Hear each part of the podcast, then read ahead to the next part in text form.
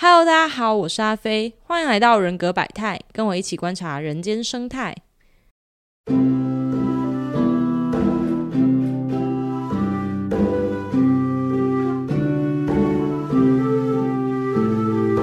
今天呢，我们一样邀请到 Q B J J 来跟我们一起聊聊 MBTI。Hello，大家好。那我们今天要聊的东西呢，是 MBTI 里面的第二组字母，也就是 N（Intuition） 以及 Sensing 这两个字母。那在 MBTI 里面，N 跟 S 它要所指的是我们每个人喜欢接收的资讯会不太一样。那有些人呢，像是 N，他会比较想要接收比较模糊的，然后概念、理论上面的资讯。那 S 型的人呢，他会比较喜欢接受细节。那这样讲，可能大家会觉得有点抽象，或者是自己好像两个都是。那其实我自己会觉得，N 跟 S 他们就好像是两种。N 的人呢，他就是近视，对他看东西好像比较模糊。可是呢，他们常常可以看到一个比较大的方向，或者是呃我们所谓的图像，就是比较大的 pattern。那 S 型的人呢，他们就是视力清晰的人。所以他们同样在看一幅画，或同样就是接收到一个资讯，那他们会去看到里面的很多个细节，像是哦这边有树啊，或那边有花。可是 S 型的人有可能会看不到整张图的图像这样子。那 Q B 是属于 N 的人，对不对？嗯，对，我是 ENFJ。那你觉得就是在观察细节这件事情上面，你有比较不擅长吗？有有，我觉得。观察细节对我来说是一个还蛮花费精力的事情。哦，为什么？哦，为什么呢？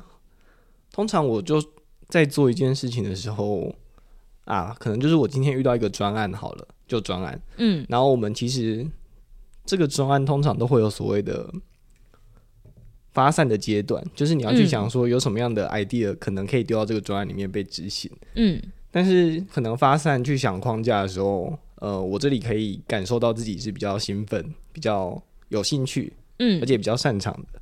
但是到了可能实际要落地这个专案，或者是要实际去执行的时候，我自己观察我自己啦，就会比较稍微没有动力一点点。哦，后面要走执行细节的时候，就比较没有兴趣。嘿，对我比较喜欢当开创的那个人。哦，我是属于实感倾向蛮明显的，就是我是很很 S 的人这样子。然后像你刚刚讲的那个例子啊，我觉得我前期在发散的时候，我比较好像没有那么多灵感，对，但是我蛮擅长把别人的灵感，然后可能想得更清楚。嗯，比如说他可能提到说，哦，我想要这边来讲述自由这个观念，他可能就会提出自由。那我可能没办法一开始就想到自由，可是只要有人就是开这样的头，然后我就可以说，哦，那自由的话，我们可以去讲到哪部分的自由，或者是什么样的自由。对对对，我觉得我是属于把一开始的时候从零到一的那个发想，我好像比较不擅长。可是如果有人先想一个概念的话，我会很乐于就是把它扩散出去，或者是呃去想里面一些具体会有什么样的概念。对啊，跟你相处起来确实，我观察到你就是这样子的一个人。哦。然后你有时候把以自由为例的话，是你会把自由讲的非常的清晰，清晰到我有点。没有想到哦，原来我提出来自由，它背后还有那么多的东西被 需要被讨论，所以我会被吓到，反而啊，你说我帮你补充了太多，你一开始在提自由这两个字的时候所没有想到的东西，是这样吗？是啊。哦，对，那这是 N S，我觉得一个蛮大不一样。哎，还有一个点啊，就是刚才你问我说，如果接收到比较多的资讯的话，我自己会有什么样的反应吗？那如果今天有超多资讯的话，像阿飞，你是 S 吗？嗯。那你是非常 enjoy 接受这种大量资讯细节的一个人吗？超多资讯，这是指例如什么样？然后可能一片 paper 下来，然后你要读懂它，然后你要，我觉得我会被困在细节里面呢。就是呃，我可能会对他的某一个章节或者是某一句话看不懂的时候，我会困在里面。但可能那句话对整体来讲没有。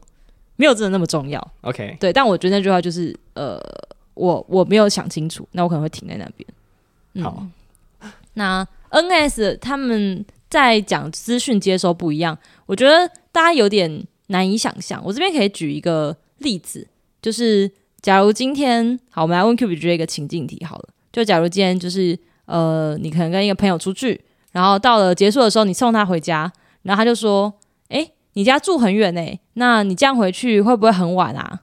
那这时候你你觉得他要表达是什么样的概念？这个女这个女生，这个朋友是男生还是女生？有有有有区别？对，我觉得会有区别。那假设是女生好了，是女生呢，我跟她出去，好，然后要送又送他回家。他说：“哎，这样你家是不是很远？”对啊，这样你家住很远哎，你你家会不会住很远？你回去会不会很晚？会是关心啊，我会觉得他，你觉得是关心？对他可能考虑到自己，如果距离这么远的话，他自己会觉得很远，家人会担心什么的。哦，他把同样的情境套用在我身上。好，那我觉得就是对于 N 的人来说，他们在解读资讯的时候，他们是习惯把这个资讯，他好像没有，呃，这个资讯是一个大的概念，然后它可以跟很多东西串联在一起。例如对我来说，如果有人问我说我家住的远不远，然后回去会不会很晚的话，那我就跟他说我回到家大概几点。就是就是对我来说，他就是在问我晚不晚。那对于 Q B 来说，他会想到的是，诶，他是不是在关心我？或者是他是不是就是呃有其他的意思？我觉得关心就是还蛮礼貌的，或者说还蛮刚好的。就是我也许会有人就解读说，他是不是希望我留下来啊？或者是他是不是希望我就是住他家？嗯，我觉得这对我来说就有点超意了。蛮偶像剧的剧情，对，蛮偶像剧的剧情。那如果是男生呢？你跟一个男生出去，我不会跟男生出去，没有啦。男生出去的话，应该就真的就是呃。我不会过度解释他的资讯哦，所以你觉得女生她所要表达比较可能话中有话，但是也没有，可能就我自己的经历，我跟男生相处就没有这样子的一个呃，像是我跟女生相处的时候的情境，就不会发生在我跟男生相处的情境当中。哦，你不会送他回去，因为我的个人经验是这样。哦，对，好，所以这边就给大家一个例子，就是同样是讲接收到同一句话的资讯。N 的人他可能会去想他背后的概念，那 S 的人就是这句话他讲什么，那可能就是什么这样。好，那以只靠以上这些，可能大家还是没有很确定自己的 N 跟 S 的区别。那我们接下来就会跟上一集一样，从 MBTI 第二阶段的测验里面，然后它有五个向度，五个子向度去表示 N 跟 S 它们具体有哪些不一样。那大家可以从等一下这五个里面想一下自己比较偏向哪一种哦。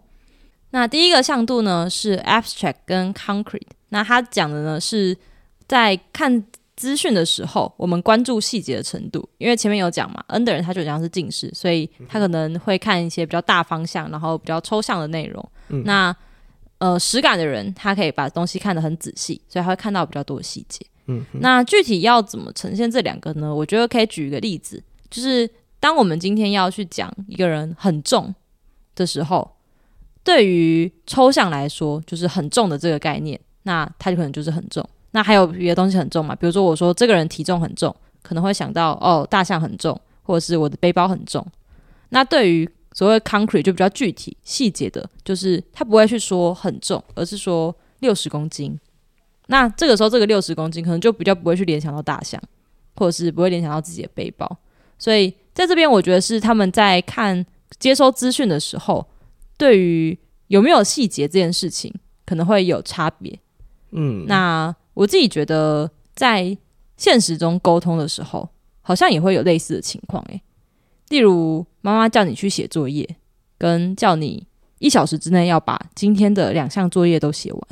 嗯，显然后者就是比较具体的形容。那 Q B，你比较喜欢哪一种？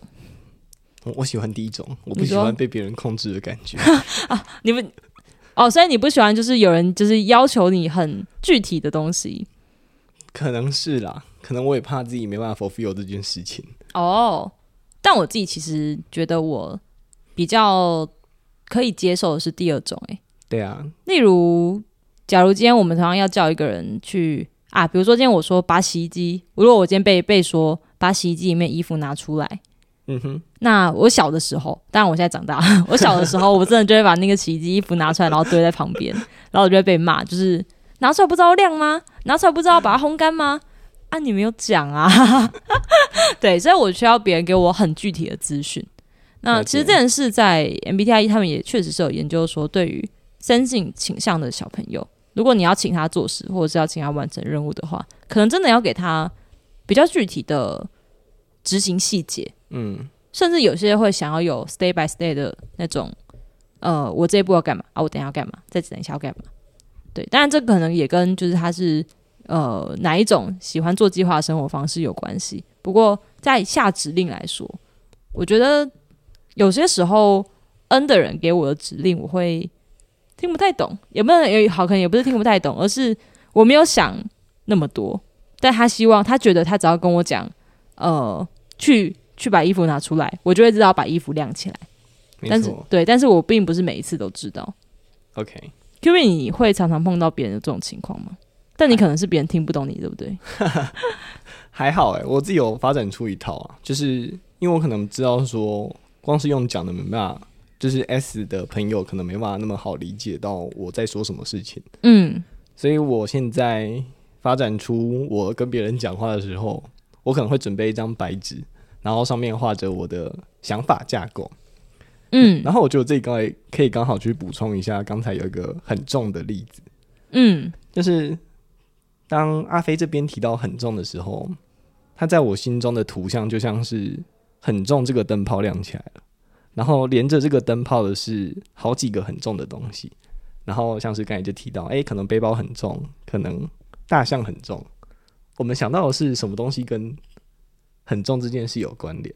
嗯，所以可能感觉除了是呃跟关注细节的程度不太一样有关之外，也跟我们平常在怎么想事情的方式也有点关系。我觉得，但如果你想的是六十公斤的那个灯泡亮起来，它能挂的东西就比较少，是这样吗？对对对。哦，所以就是在。跟别人沟通的时候，一样说很重，大家脑袋里面想的东西可能会不太一样。那第二组的话是 imaginative 跟 realistic，中文的意思分别是想象力丰富的，或是实事求是的，是在讲一个人他是想象力丰富的，还是这个人他是务实的这样子。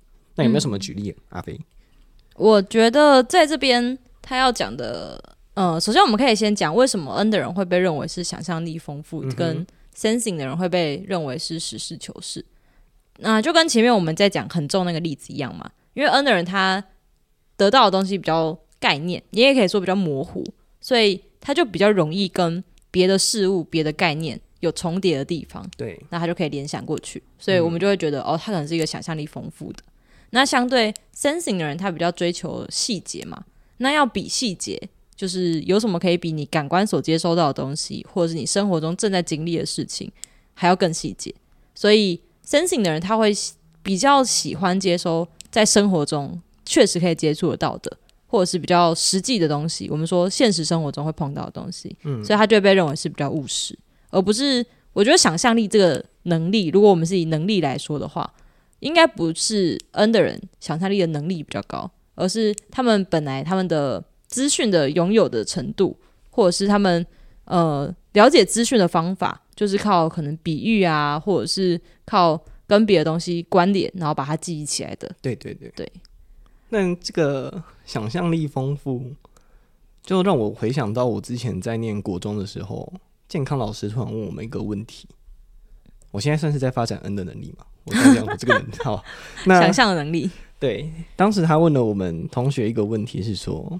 数字一二三四五的数字四，那我们一般在写的时候会需要两个笔画才能把它写完对，好，大家可以拿出你的右手操作看看。阿拉伯数字。对，然后呢，那时候问我们一个问题是，请问各位同学有没有办法，有没有人有办法用一笔画就把四这个数字给画出来呢？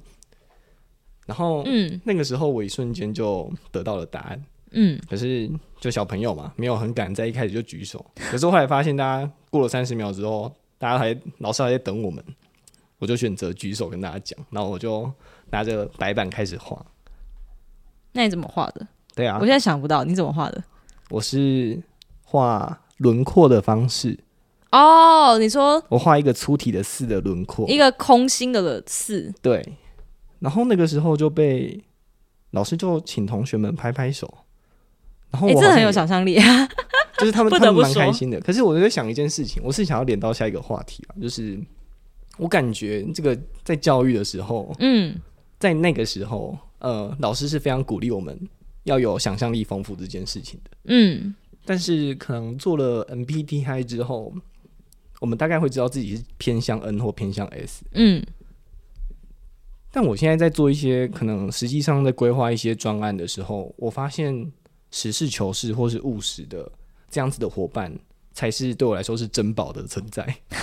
对，所以就有时候会在这个社会给我们期待之中，我有时候会看到这样子可能类似矛盾的概念。嗯，但其实我觉得社会上蛮呃蛮鼓励实事求是的，就大家好像比较喜欢接受 sensing 的人，因为他们讲的东西比较确切。呃，如果单纯讲创造力，因为我觉得刚刚那个例子就是想象力或者说创造力这件事情，这个能力跟 MBTI 可能没有直接的关系。OK，应该说，我们 MBTI 本本来我会不断去强调说，它要测的是你的偏好，而不是你的能力指标。所以在想象力，可能 N 的人他比较容易触类旁通，或者是他比较容易联想到别的东西。但是这个联想，比如说我今天从很重这个概念，然后联想到大象的这件事，有没有脱离现实，或者是能不能够实际使用，可能才是这个社会关注的。嗯，嗯就如果今天我想到很多概念，可是这些概念跟现实完全不符合的话，那可能我们社会上也很难接受它。对，对他甚至会让我们觉得，哦，这个人是不是就是脱离现实啊？然后是不是都没有活在都没有活在真实世界里面，然后就活在自己的泡泡里面这样子。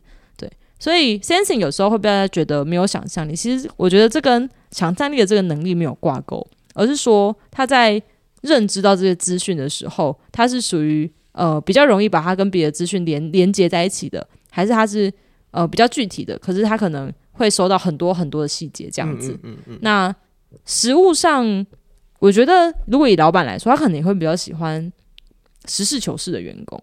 对，毕竟他们可能提的意见是确实可以落实的，而不是提一个目标，就是哦，我们以后可以这样。他是说，哦，我们现在如果这样做的话，我们的 KPI 就会提升多少，或者是我们这这这一季的财报就会提升多少。对对对所以我会自己会觉得社会上其实蛮鼓励我们实事求是的。，OK，对，我现在想一想也是这样子。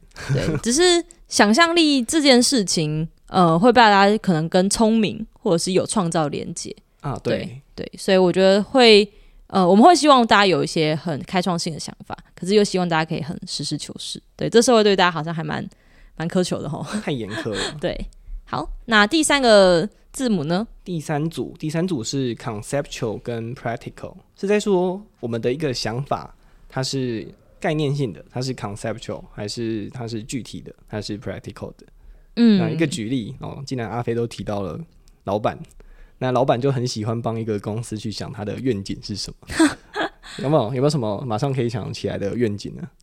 你说，比如说我们十年之后要变成教育界的扛把子，好，像这样吗像是类似这种。嗯，好，那老板可能是这种，那可能实际上在呃老板底下做事的那些人，就会在想说，哦，那我们这一季应该要做什么事情？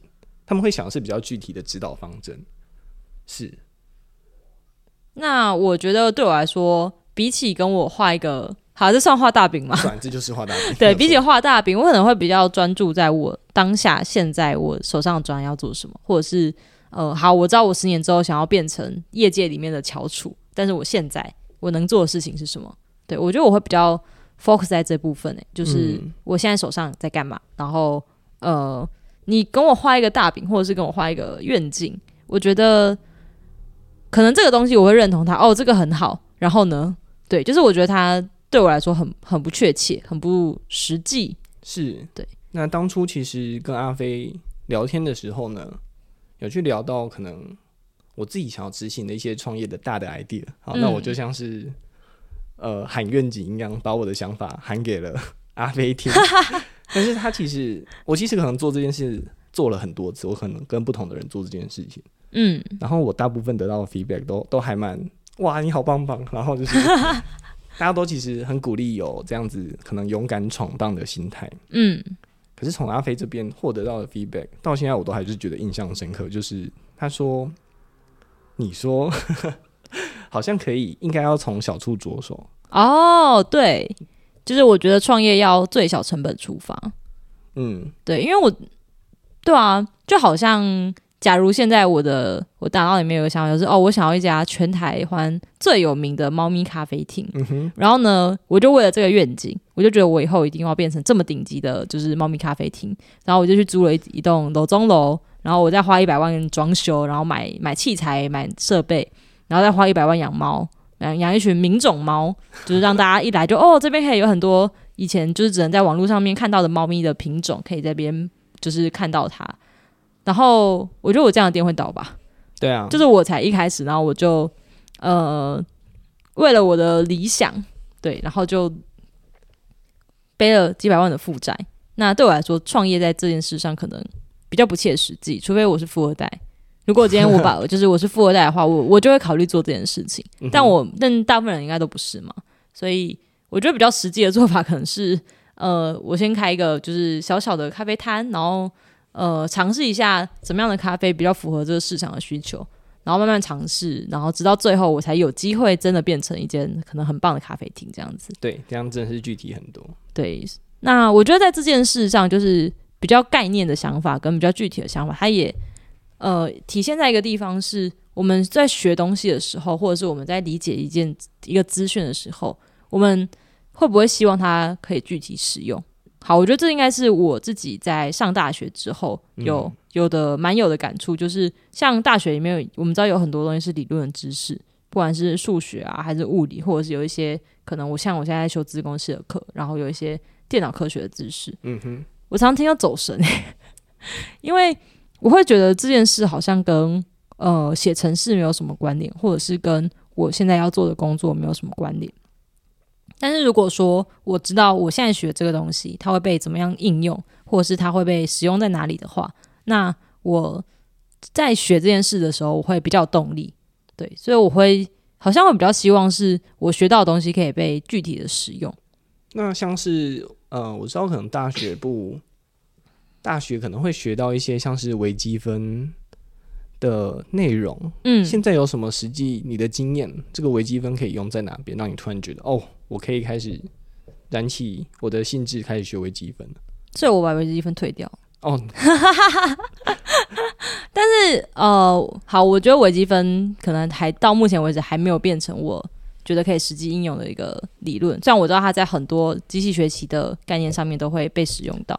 但我自己的例子是，我在修资料结构的时候吧，就资料结构它其实也是一个很很抽象的东西。对，他在讲电脑里面要怎么储存这些资这些资料，跟怎么调用这些资料。然后我就觉得好无聊啊！电脑就会现在电脑就就已经效能这么好了啊！我就算随便存一存，我只要能找到就好啦。对啊，对。但是后面我就是有在上其中一种资料结构的时候，然后它刚好跟我当时的工作。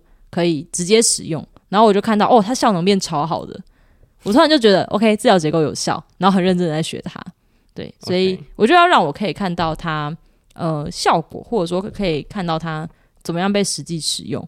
像我知道我之前在跟就是 Q B 聊天的时候，Q B 好像对于宇宙跟呃一些物理上面的相对论，穿越时空好，对，穿越时空是有兴趣的。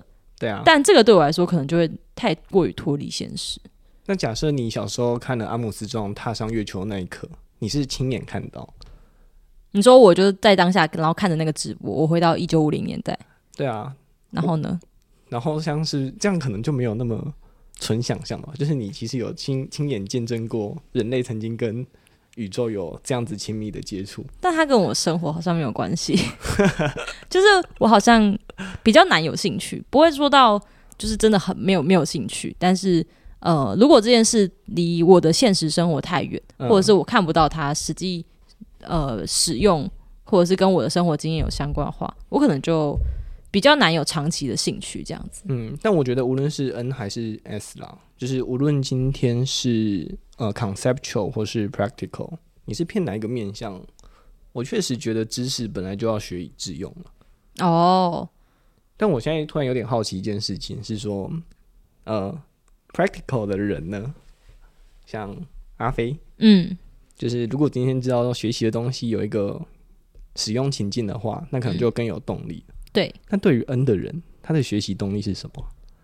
嗯，我觉得 N 的人他们的学习动力除了来自于实际应用之外，我有听过有 N 的人跟我分享，是这个东西有趣的的是它本身，嗯哼，就是并不是因为他可以创造什么价值，或者是一个他可以带来做什么，而是他本身他觉得这个东西有趣，或者是呃很有前瞻性。OK，，对，那他就他就可以接受，那他就可以去学习它。其实他学了之后，可能跟他现实生活没有马上有任何的关联，他也觉得 OK。其实我才是那个 N 的人，结果我问你这个问题，对，没关系。但我觉得你说的有点多多少少 match 到我学一件事情，心里是保持着什么而学。我有时候真的会觉得说，它没有实际用途也没关系。我可能真的是因为我觉得它有趣才学的。哦，那、可能西班牙文是，就是可能他没有那么直接实际用途。对啊，我只是想要感受一下舌头发 R 的那个音的那种颤抖的感觉，好，可能真的只是因为这样。就是为了有趣或者是为了学习而学习。Yeah，嗯但我觉得没有哪个好，哪个不好啦。嗯哼。对，那下一组呢？下一组我们来到 theoretical 跟 experimental。好，那 theoretical 这边是指说去寻求一个 pattern 的，呃，那 pattern 是什么概念呢？就我觉得是模式吧，或者说是嗯哼，规律。哦，我觉得规规律可能比较像一点点。对，就 theory 嘛，就是假设我们今天看到一些资料点，科学家会做的事情就是观察那些资料，嗯然后写出一道方程式，这个方程式就变成理论了。嗯，所以 theoretical 它就是在讲寻求 pattern 的。那至于 experimental 就有点像是过去的经验，所以它是在讲嗯信任经验的。实际上有什么举例呢？我觉得这边这两个要讲的是，我们比较喜欢，或者说我们比较可以接受哪部分的资讯。那因为实感的人就是 S 型的人，那他们可以看到很多细节嘛，所以就像前面讲的，经验这个东西里面可以包含了很多细节，而且它是很稳定的。对，所以呃，对于实感人来说，我真正看到的东西，我眼睛看到，然后感官接收到，或者是我过去就经历过的事情，它绝对是最值得信赖的资讯。因为它呃很具体，然后包含了很多的细节，然后有很多呃可以被检验的地方。那相较之下，可能对我来说，一个理论或者说是某种我们说规律嘛，就是刚刚说的 pattern，它可能有点抽象，嗯，对。然后我不知道这个理论跟我实际生活的经验如果没有办法做结合的话，那我可能很难把它串联起来。OK，我觉得这里好像可以举一个例，因为我自己是 N 嘛，偏 N 的人，所以嗯我刚好在这个向度，我也是偏 theoretical。那我过去有跟两个是 S，然后我们原则上可以相信他就是 experimental 的这样子的一个倾向的两位一起合作过一个专案。好，那这个嗯专案、当时我就很突发奇想的想要把三个用语哦，第一个用语是 Web Two、Web 三，还有嗯，还有什么？资料治理，对，资料治理，我就想，我就觉得说这三个东西好像可以做成一个主题。嗯，可是事实上，我们那时候那时候其实事实上是连我就是连所谓的相关的报道都还没有，嗯，我就只是相信着这里应该有一个 theory，我就希望说我们三个人可以一起做这个专案。然后另外两个就是偏 S 的人就会觉得说，你到底在想什么？就是这里可是连 data 都没有，然后你还是在这里寻找 pattern。我觉得我，我觉得我是属于就是你到底在想什么的那一群人。可是我们最后还是把这个专案做出来。哦，你们还是有找到他们之间的可能相连性。对对对，哦，他们就是可能每次讨论我们专注的点都是在那呃 Web Two 跟 Web 三，就是这两个元素之间，这三个元素之间的每两个，他们中间到底有什么东西是可以串在一起的？对于那些是偏 S 的伙伴们，他们想要知道的是这件事情。嗯，抱歉，我知道我走神了，我有点难集中精神，但我大概大概知道，就是就是在这边 Q B 也有表示，应该是在还没有发生的事情上面。哦啊 N 的人好像会去寻求不同事情之间的相关性或者是规律，即使还没有真的发生这件事，或者是没有人可以证明这件事会发生。像是贾博士的故事。哦，对，我觉得，哦，贾博士确实是一个有蛮多人去预测说他是一个 N 型人，大家会预测他是 ENTJ。那贾博士他那时候在提出 iPhone 初代 iPhone 的设设计的时候，他就说他的手机上只要有一个按键。那这件事在当时，就我们现在看起来会觉得手机上没有按键是一件很理所当然的事情，可在当时是很划时代的。对，就是怎么可能手机上面只有一个按键？然后大家都没有，大家都觉得这种手机要怎么用？就是谁要用这种手机，谁要买这种手机？然后他的员工吧，就是收到这个资讯，他大概也觉得这东西怎么可能做得出来？就是以前的手机就完全不长这个样子啊，怎么可能手机上面就只有一个按键？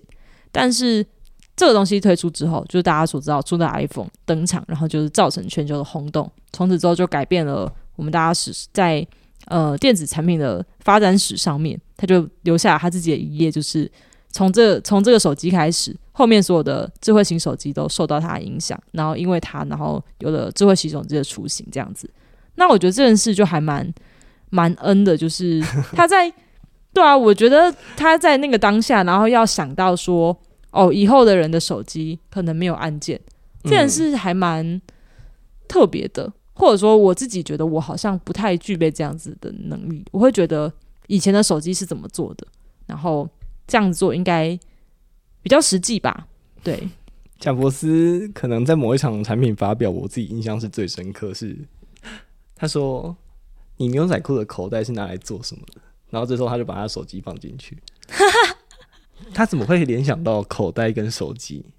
我觉得这一点超厉害的，就是他真的就是找到 看似无关的两件事情的关联。对耶，还有还有牛皮纸袋跟最薄的 iMac 啊，这个有关系吗？他有把那个 Mac 放进牛皮纸袋里面，代表他们的很扁哦。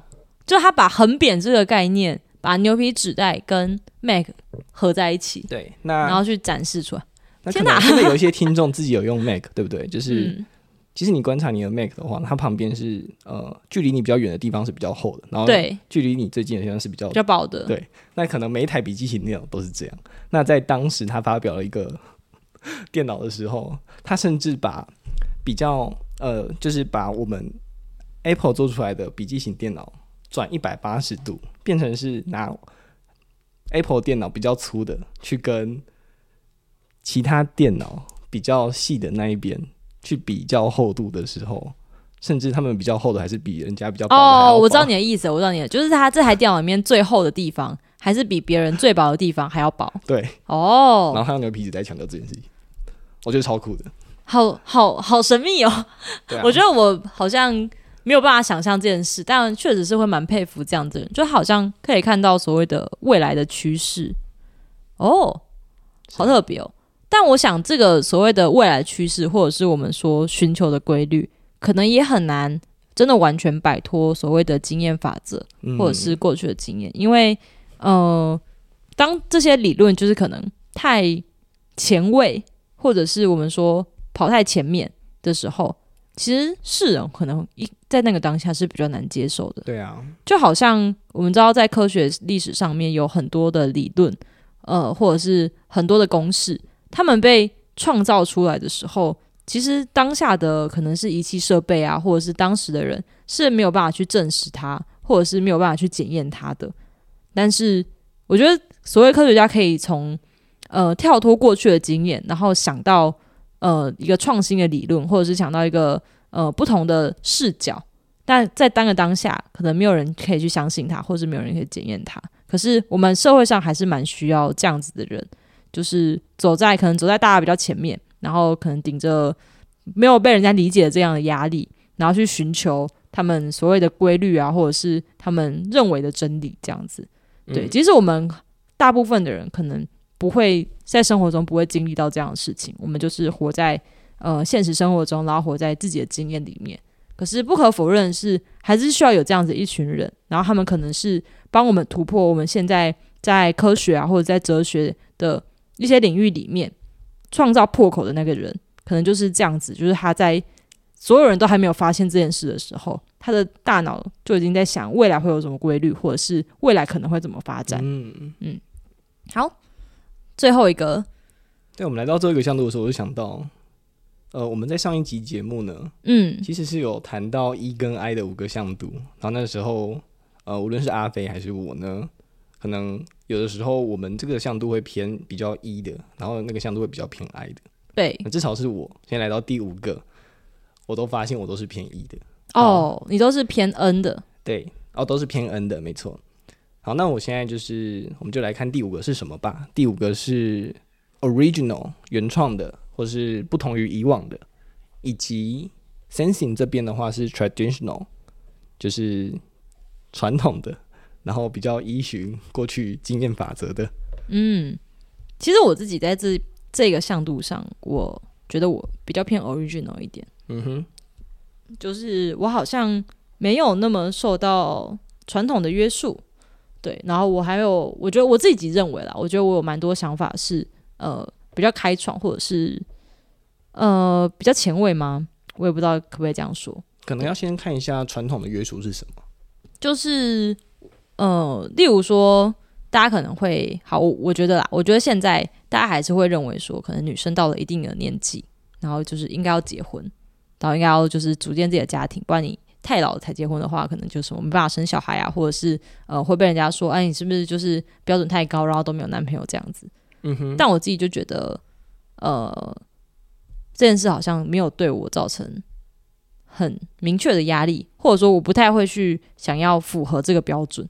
我会觉得啊，我应该不用吧，或者是呃，这件事没有影响到我的选择，对，没有影响到我人生上面的选择，这样子。那至于在刚才这个例子当中，要怎么样原创呢？要怎么在这个议题当中做的原创呢？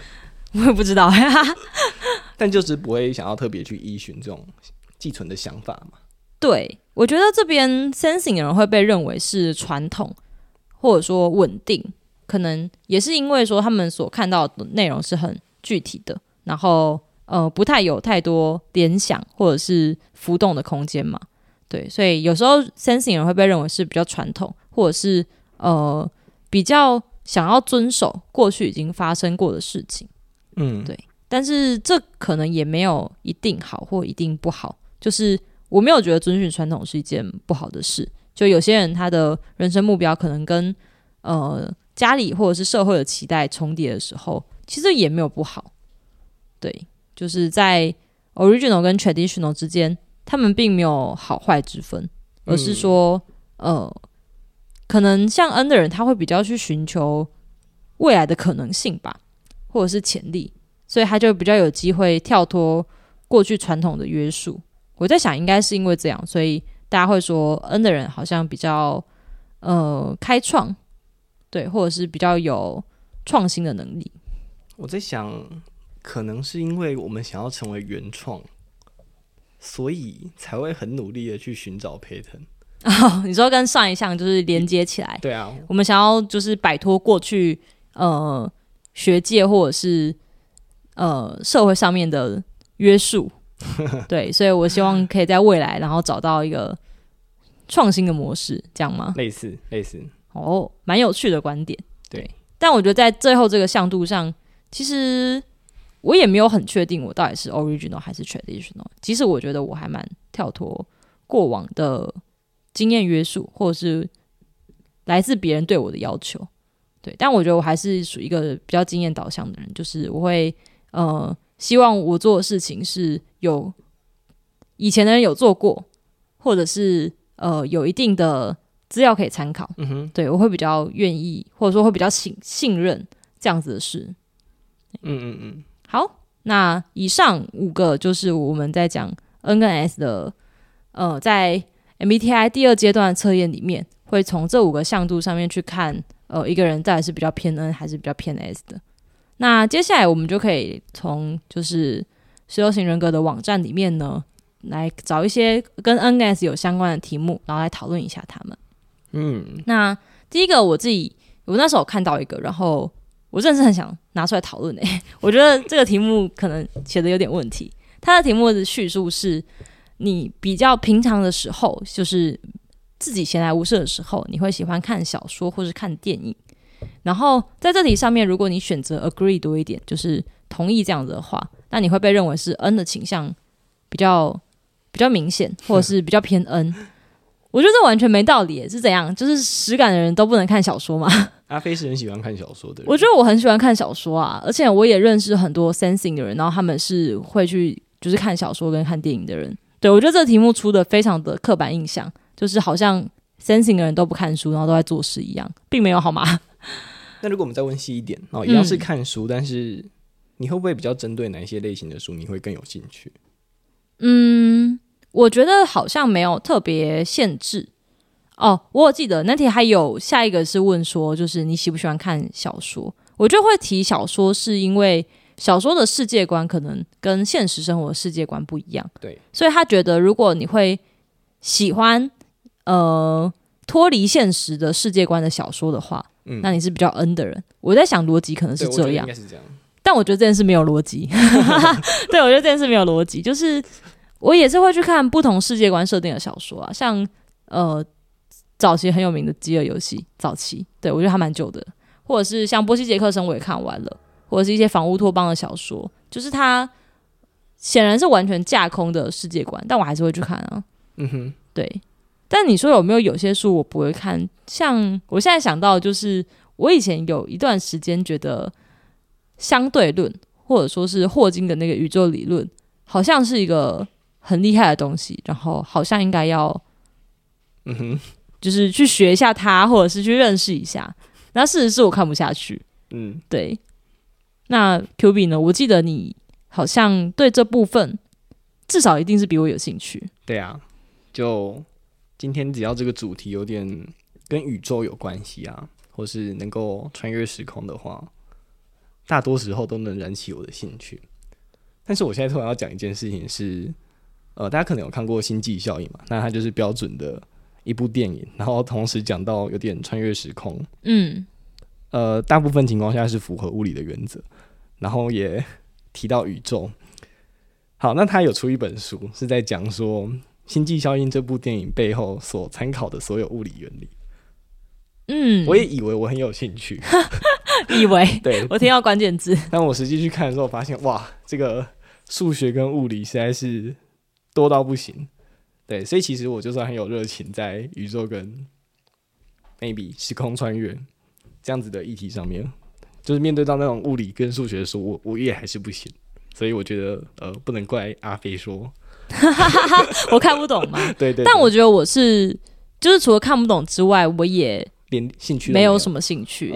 就我觉得他好像离我的生活相当的遥远。就是我知道怎么穿越时空之后，然后呢？就是我，我也不可能现在就坐上 NASA 火箭，然后自己去体验一次啊。所以不会是你，对啊，那个人也不会是我啊。所以我好像对他没有那么办法有热忱。嗯，对。但好，啊举这题是要跟大家说，有些刻板印象或者是在题目的设计上好像不太好，或者是它呈现的资讯比较片面。对，但是我觉得，呃。这 MBTI 它并不是为了就是去区别说，可能你是一个爱看书人，或者你是一个不爱看书的人。我还是觉得这件事非常的没有道理。嗯哼，对。那即使是在可能看的书的类型不一样，对，或者是我自己在看小说的时候，其实我对于他的世界观的设定，可能就不会很很有很有意见吗？对我好像不太会因为他的世界观设定的很好，我会比较着重在比如说他的。人物的对话，或者是对这个人物的描写，这样子。嗯，对。那我觉得一个好的故事需要有非常好或是良好架构的世界观。那我觉得偏恩的人，他都很可能说很擅长嘛，就是比较喜欢去做去思考一件事，他应该要他的起承转合是长什么样子。你说他整体的架构要长什么样子？对对对。那世界观就是一个这样子的实际的例子。确实。所以我看一本书的时候。我会更欣赏他的世界观哦，所以就算今天这这个人物对话，我觉得还好，so so，我还是有办法把它看下去。你说，如果他世界观设定的好的话，对，就是他整体让你觉得哦很有趣，或者是呃这个概念很好，那即使他的某些可能这个人物讲的话，或者是剧情的走向不是你喜欢的，你还是可以把这本小说看完。有点类似这样啊，就是。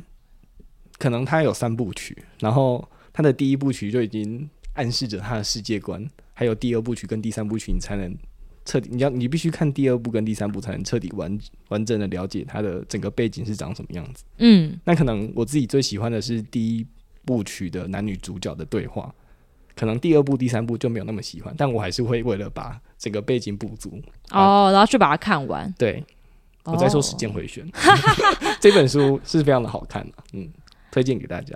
好，Q B 推荐给我过，但是我好像没有被打中。好，那下一题是你在讨论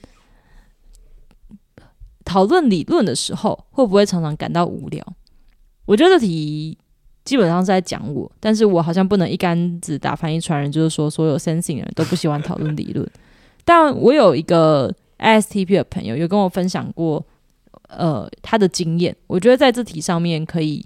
描述给大家，就是当 sensing 或者说我们比较不喜欢听理论的人，在看一个文字的时候，然后那个文字的内容是一个很纯粹的，可能是好，比如说是物理的理论，或者是某一段心理学的内容，嗯，然后我们就会发生一件事，就是我每个字都扫过去了，但还没有进到我脑子里，就是我没有懂，对，有 也不能说有看没有懂，是有看了又好像没有看，所以只好又从头再看一次。那第二次。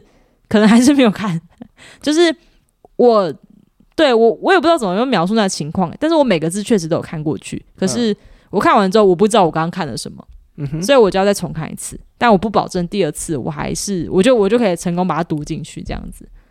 对我觉得在这件事上，sensing 人好像确实比较不擅长处理这种呃很不实际的资讯吗。那现在你都是怎么 process 这些所谓你？一看再看，可能都还没有很懂的资讯，你还是得克服它嘛。对我还是要克服它，尤其是大学考试，其实很喜欢考这种理论型的资讯。然后我觉得可能，呃，我有一个方法是借助手写啦，就是我会去写我刚刚看的这段话、这句话，嗯哼，然后我得到了什么样的资讯，以免我看下一句话的时候就忘记它这样子。对，一个是手写，然后另外一个就是，呃，我会尽量让它跟我的现实生活。有所关联。好，这件事这个方法可能不是在每个理论中都适用，但是例如说我自己在上，好，可能我现在在上计算机组织，然后他在教 CPU 里面的结构，好了，那我就会去想这个 CPU 我平常电脑会怎么用它，然后跟它的那个数字高低代表什么意思，然后跟我电脑回传出来的报告之间有什么关联，这样我会比较有意愿去读完它，虽然我还是会觉得很无聊这样子。嗯。好下一个题目也蛮有趣的，跟上面有点像。我们上面讲的是讨论理论嘛，嗯哼那讨论哲学这件事情，你特别觉得会喜欢做这件事吗？哲学，哲学很大呢。通常在什么时候我们用到哲学啊？呃，好像平常讲话比较不会，就是开口就讲哲学或者是形上学这样子。可能我跟我的伙伴有的时候会谈到说。我们人类存在的意义是什么？为什么突然会讲到这个事情呢？啊，就是我们有时候会去想这件事情。然后，其实我自己一直在想，human existence 就是人类存在的理由是什么？我有一直想，可是我一直都没有得到一个答案。哦，但你会去想它？对，但我有从我的伙伴得到一个我觉得还不错的答案，就是我觉得我们人类存在就是为了追求快乐。哦，OK，了解。但至于为什么？我还在想，为什么，你还在想。哦，我觉得人类存，呃，我觉得哲学对我来说比较不一样，是哲学它有蛮多可以实际应用的地方嘛。例如是，比如说你在决定你人生的重大决定，你要不要升学，或者是你觉得你的人生目标应该要是呃满足谁的期待？我们在成长过程中自我所形塑的那个时期，很多思想或者是很多困惑。可以在哲学里面找到答案，所以这题我是我那时候我记得我是选 agree 比较多，就是其实我是蛮乐于去讨论哲学或者是所谓这种人类存在的意义，但原因是我觉得它很贴近我的生活，嗯，对我觉得它比宇宙理论贴近我生活多了，对，蛮有道理的。但这件事确实我也知道蛮多 sensing 倾向的人，他们可能在这种事情上会觉得比较不切实际。就是我去想我为什么要存在的这些时间都足够我去可能去工作或者我去呃念书，然后来让我可以活得比较好。对我这我知道蛮多 sensing 人可能会觉得做这件事很浪费时间。那我自己在这部分比较不一样的是，我倒是觉得还好，而且我觉得哲学在某些时候它是很有实际用途的，就是在帮助我自己做出人生决定的时候啦。对，那感觉是因为你已经找到这些哲学知识是成为你的工具了。对，就是可能呃所谓的理论，然后 sensing 的人如果想要学习某种理论，然后你希望对它保持兴趣的话。也许最好的方法就是知道怎么使用它，或者是知道你可以在哪里使用它。嗯哼，好，那以上就是我们介绍就是 Step Two 的呃题目跟一些面向，然后让大家可以去从里面去找一下自己可能是比较偏 N 还是比较偏 S 的。那接下来我们想要讨论一个蛮有趣的问题，是在讲 MBTI 的不同人格之间的相处的时候，常常会说 N 跟 S 的人。比较不合，或者是比较难以相处，对。那刚好我跟 Q B 就是一个 N 跟一个 S 嘛。有吗？我们两个有。我们两个不合吗？对啊，你可以坦诚的跟。我觉得你坐在这边，然后就是就是立刻表示说我其实觉得很聊不来。好啦，也没有啦。应该说，呃，我觉得可能是需要花更多的时间，或者是需要比较多尊重。对方跟你想法不一样的地方吧，嗯，就是因为 N 跟 S 人，就我们常说，呃，如果你是对于同一件事情，然后认为它的对错，或者是认为它的好坏的评价不一样的话，那至少你们都在同一个基础点上面讨论，对。但是 N S 之所以会让人家觉得很难以理解，或者是不知道对方在想什么，最大一个原因是你们看到的资讯可能根本不一样。我觉得这边有一个蛮不错的例子，是我最近在做游戏画面的设计，就是呃，我要做一个游戏，然后有一个会画图的人，然后他会来跟我讨论说，那我希望我的画游戏画面怎么呈现这样子，然后他就会跟我说，哦，他觉得这边这个蓝色啊，如果再深一点的话，那呈现出来大概会是怎么样的感觉，然后这个可能比较符合我的需求，或者是他觉得这边画面应该要怎么调整，然后我们大概就这样讨论了半个小时之后，我就跟他说。呃，你要不要拿 iPad 画一下？就是我没有办法想象他说的什么颜色再深一点，或者是这个颜色看起来比较比较有活力。对我觉得我没有办法直接去想象，或者是我不知道他到底在指的是怎么样的蓝色。然后我就跟他说：“你直接画出来。”然后我们就照着那个是那个画面去讨论这样子。嗯，对。那 Q B 呢？Q B 在可能跟。实感的人合作的时候，有没有碰到类似的困扰？就很有既视感啊！你刚才描述的跟美术设计师这样子合作的经验，像我们在合作某些事情的时候，我确实也是，我觉得我们两个中间如果有一张纸的话，还有一支笔的话，我们合作起来就会很愉快、很顺利。那像我自己，可能跟对我可能。过去有蛮多次跟嗯 MBTI 做出来就是有 S 倾向的人有许多的合作，嗯，那我观察到，我可能一开始都是用说的，然后我发现这样效率实在是太低了。之后不知道哪一天我突然奇突发奇想，觉得说，那不然我就把我脑袋想到的东西画在纸上面，画成一个心智图，嗯，或是做成一页 PPT，就是一个 slide，然后就去找那个人讨论。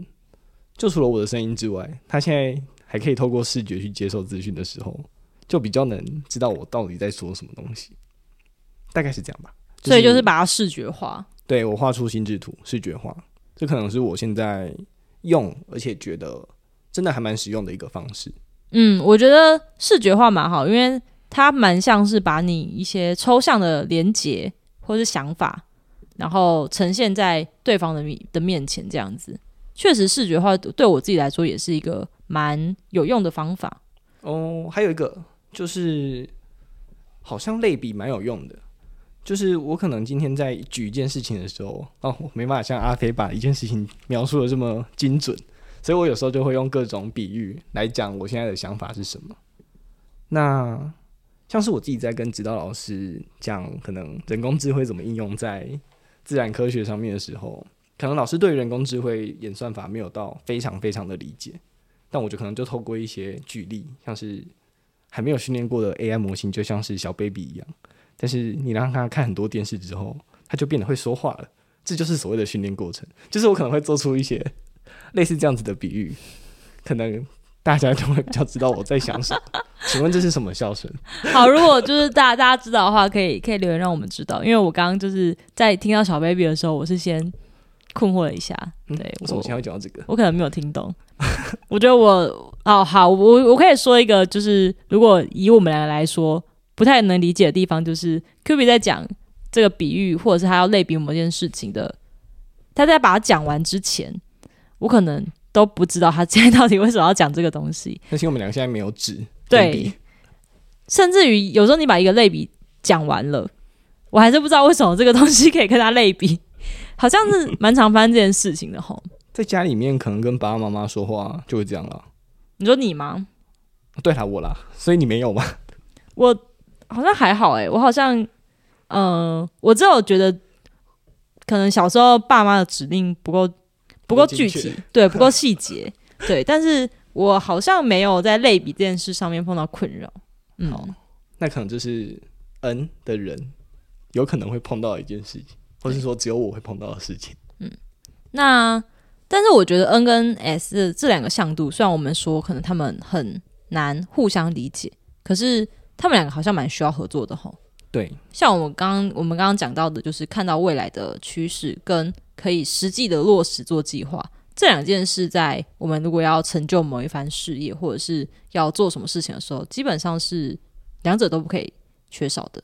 对啊，对，所以 N N S 人虽然呃可能彼此之间要互相理解比较困难，但是我觉得呃这件事蛮重要的，就是不要去我我自己觉得，我刚刚可以举一个例子是。就好像我们今天如果要同样设计一个房间，N 的人就很像是走进去那个空房空房的时候，他大脑就有一个想法，就是哦，这里可以放什么，然后这里可以设计成电视，这里可以设计成什么样子。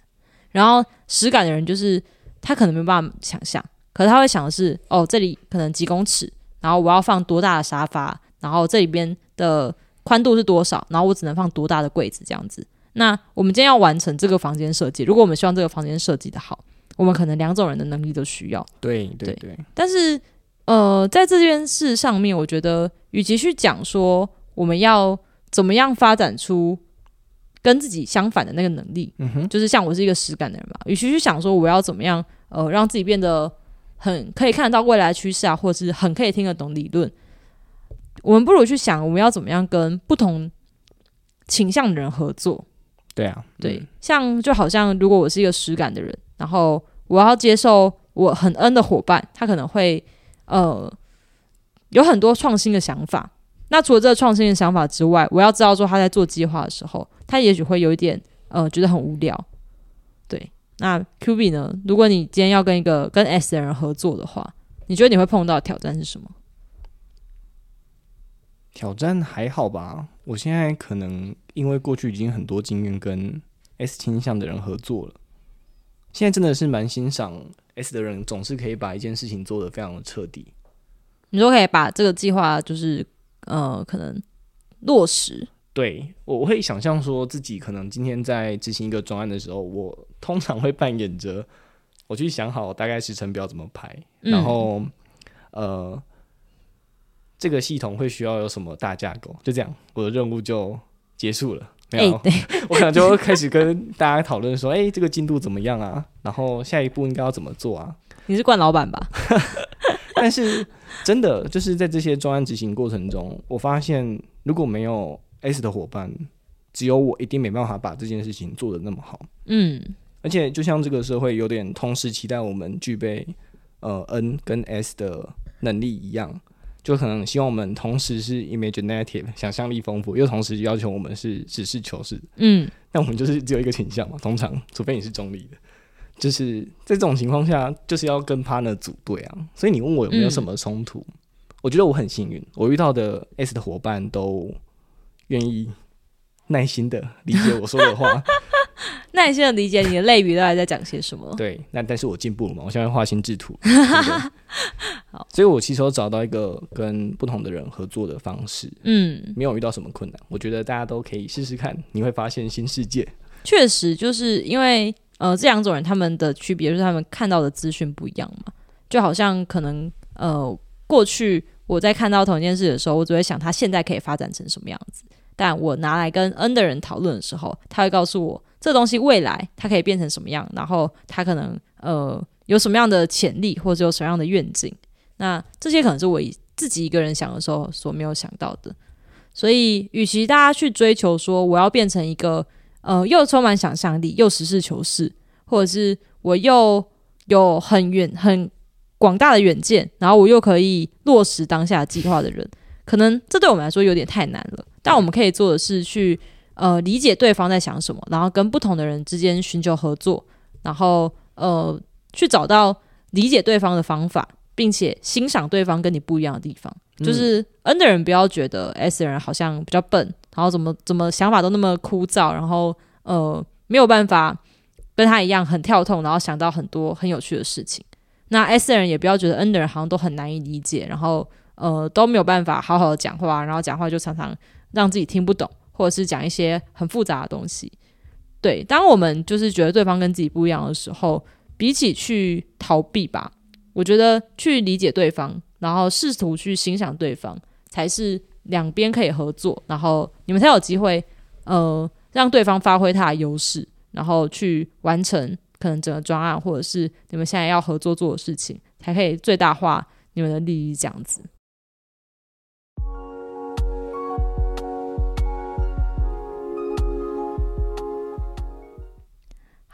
那这一集呢，我们就跟大家讨论了 MBTI 中的第二组字母，就是 N 跟 S。那大概会有什么样不一样？大家都有就是比较清楚自己那个倾向的具体的表现了吗？